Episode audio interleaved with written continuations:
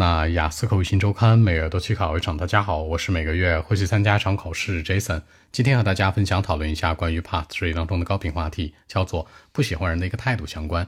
原题这样说的啊，叫做 Why are people friendly with the ones they don't like？为什么有的人啊会对这种不喜欢的人还是表现的很友好呢？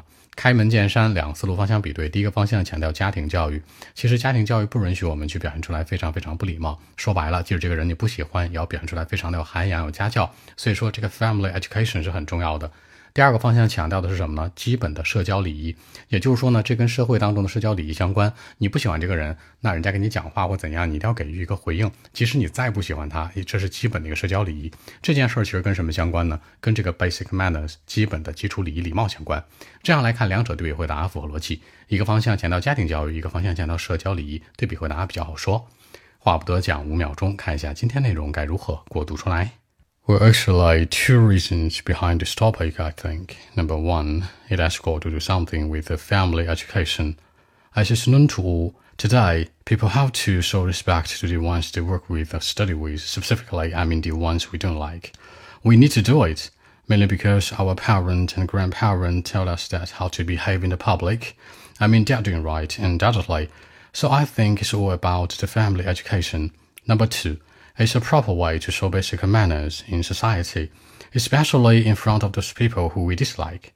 The basic manners, you know, is a part of our traditional culture, and more importantly, it has been with us for thousands of years in my country. So I think that this is why we could be friendly with the people we don't like. I mean, the family education and the basic manners. So that's it. 那在结尾这三做了一个引导，强调呢礼仪文化，也就是说呀，现在的中国这种礼仪文化有很多年了，不是说十年二十年，可能上千年了。我们是一个什么礼仪之邦、礼仪的一个国家。考官接下来就问了，在中国来讲，大家都很有礼貌吗？有没有特别生气或不礼貌的时候呀？可以形成更多话题的比对或者引导。好，说几个小细节啊。第一个强调家教，那也可以说社交礼仪，family education and basic manners。第二个，在公共场合的一个行为，how to behave in public。第三，传统文化。Traditional culture。最后，那这件事儿，这个传统文化几千年来都一直存在。It has been with us for thousands of years。这样来看，把一些小的鞋带进来，让文章更加有说服力。